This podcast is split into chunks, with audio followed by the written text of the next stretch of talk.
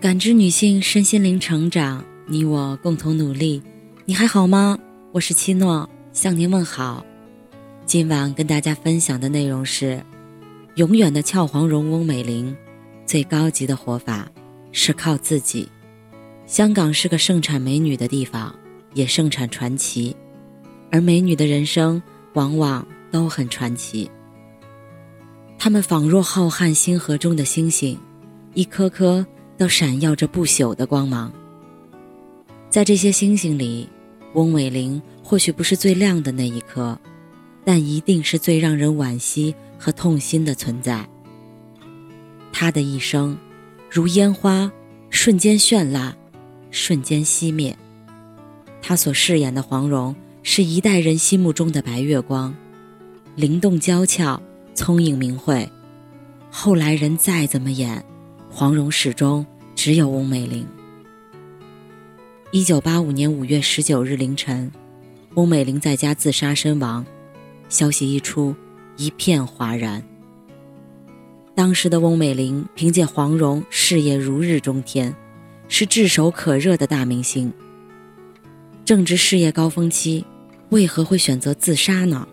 一九五九年五月七日，翁美玲出生于香港。父亲是海军军官。父亲虽然身世显赫，但家中妻妾成群，母亲只是他众多女人当中的一个。翁美玲是私生女。年轻的女人为了爱情不顾一切，却把最深的伤害留给了无辜的孩子。没有名分的女人生下的孩子也是没有名分的，而这样的女人。这样的孩子，在任何时代都是被人唾弃的对象，被人排挤，被人鄙视，受尽白眼和欺凌，成了他童年生活的主旋律。而带给他这一切的母亲，不但没有给予他足够的爱和温暖，而是用眼泪和叹息让他的生活雪上加霜。他弱小的身体里装着深深的自卑。和不属于他这个年纪的成熟坚强。七岁那年，父亲去世了，母亲和翁美玲被赶出了家门。对于那个时代的女人，失去依靠后的出路，只能是再找一个依靠。不久，母亲找到了她的依靠，并跟着去了英国，留下十三岁的翁美玲在香港，她只能投靠舅舅。青春期与母亲别离。让本来就敏感脆弱的他更加缺乏安全感。他把舅舅当做唯一的救命稻草和寄托，拽得死死的。三毛说：“心若没有栖息的地方，到哪里都是在流浪。”翁美玲的一生都在苦苦找寻，为自己那颗一直在流浪的心寻找一个可以依靠的港湾。两年后。翁美玲远赴英国与母亲相聚，彼时的她已经初长成，亭亭玉立。远赴重洋的翁美玲感到了前所未有的孤独，即便母亲就在身边，但她的心还是空的。于是她把所有的心思用在了读书上，以此来填补自己空洞的内心。她的母亲也说过。美玲学习过程中用了十二分的努力，她在剑桥附属学校读了两年的预科后，进入伦敦中央艺术学院学习纺织设计。她在学校的时候特别刻苦，荣获很多奖项，还没有毕业就因为服装设计很时尚，被很多服装公司看中，大家都对她的创作样式赞不绝口。期间，她还参加了华裔小姐选拔。获得了亚军的好成绩，一路走来，他太渴望被别人看见了，就像他的母亲说的一样，他总是认为自己一定会出人头地。他拼命的想证明自己，想通过外在的成功来证明自己的存在和价值。在知乎上看到过这样一句话：一个人炫耀之后期望能得到的，才是他真正所缺乏的。一个内心丰盈的人，是不需要通过外界对自己的评价来衡量自己的价值的。翁美玲缺乏的正是凄苦童年所酿的苦果，存在感和安全感。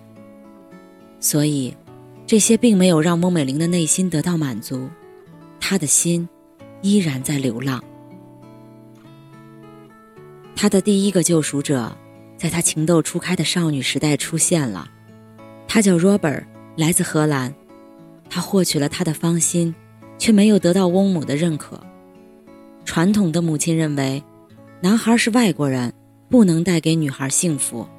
初尝恋爱滋味的翁美玲自然不会妥协，她用自己的方式来与母亲对抗，那就是自杀。这是她第一次自杀。当时她吞了大量的安眠药，好在被发现的及时，救回性命。母亲无法。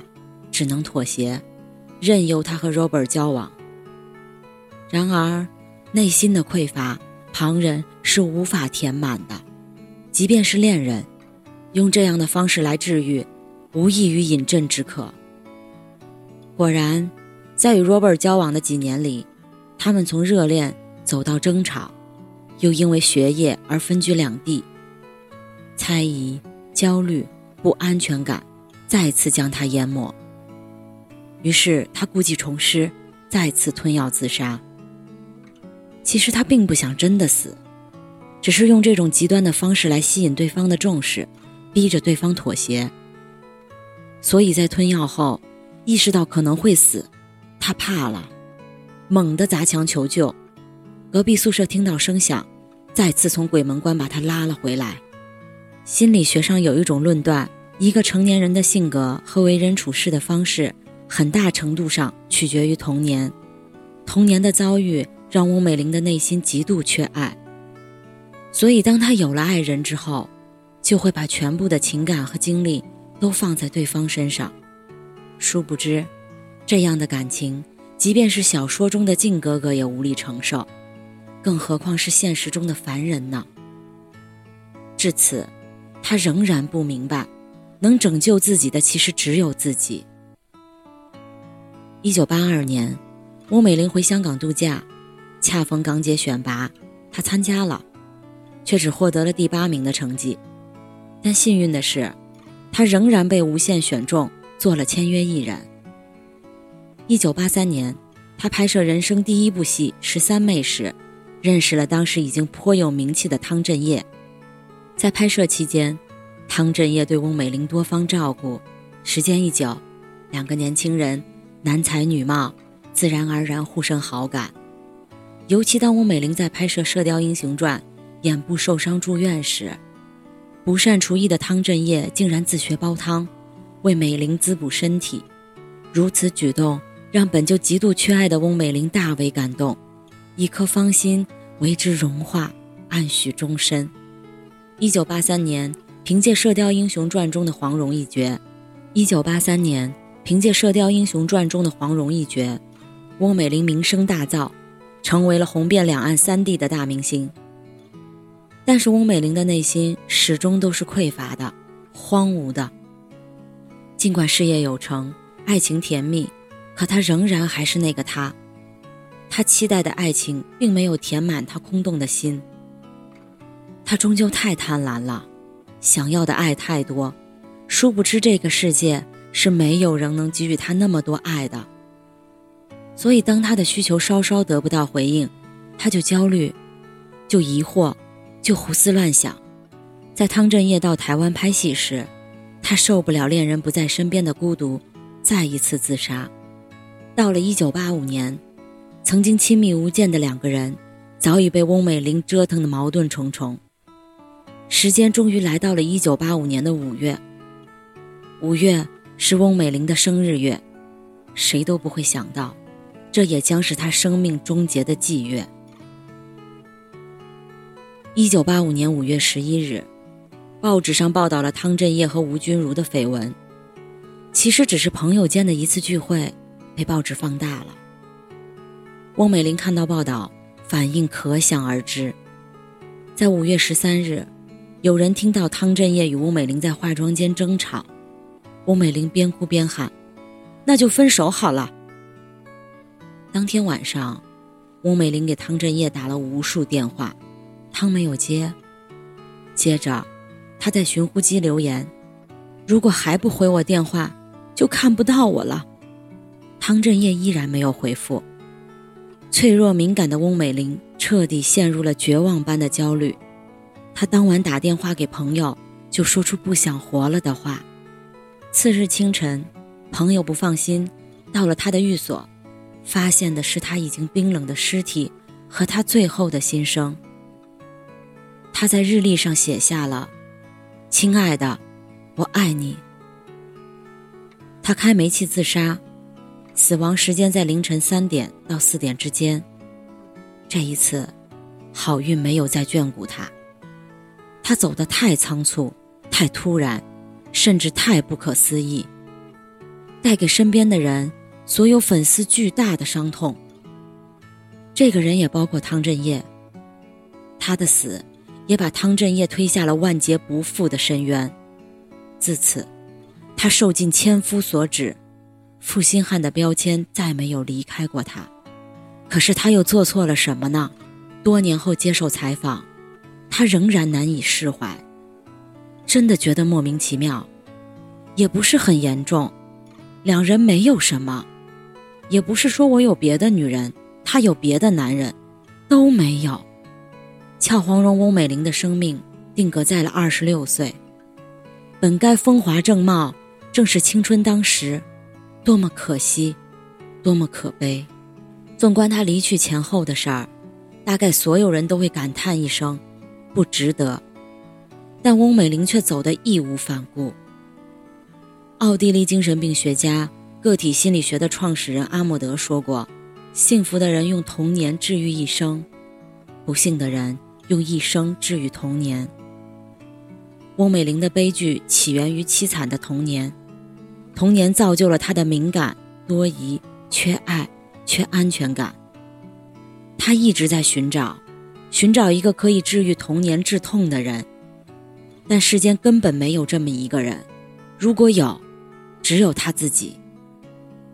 Robert 也好，汤镇业也罢，他们都是自由的个体，怎堪承担得起另一个人的情感和人生呢？说到底，人活一世，万事都得靠自己。把自己的情感和人生寄托在别人身上，到头来什么也得不到。影帝梁朝伟同样有着悲惨的童年，他小的时候，父亲嗜赌如命。不仅输光家里的一切，还常常家暴母亲。年幼的梁朝伟自此变得非常的敏感，经常一个人躲在隔壁的房间哭泣。他甚至怀疑，父母是不是因为不喜欢自己才这样的。十岁那年，父母终于离婚，从此他和妹妹、母亲相依为命。虽然逃过了赌徒父亲的伤害，又因为贫穷。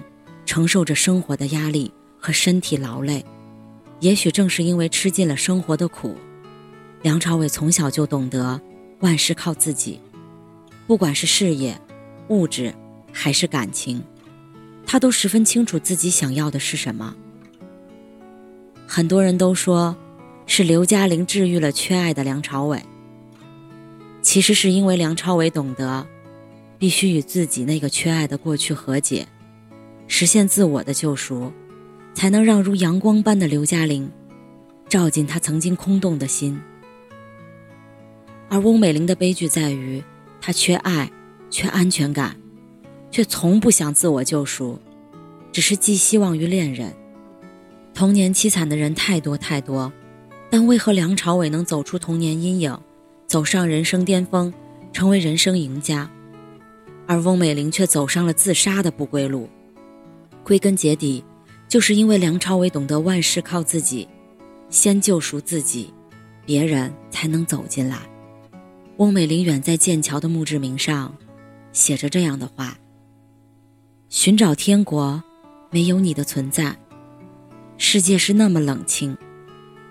对我们来说，一切都不一样。如果你能重返我们中间，整个世界将宛如天堂。”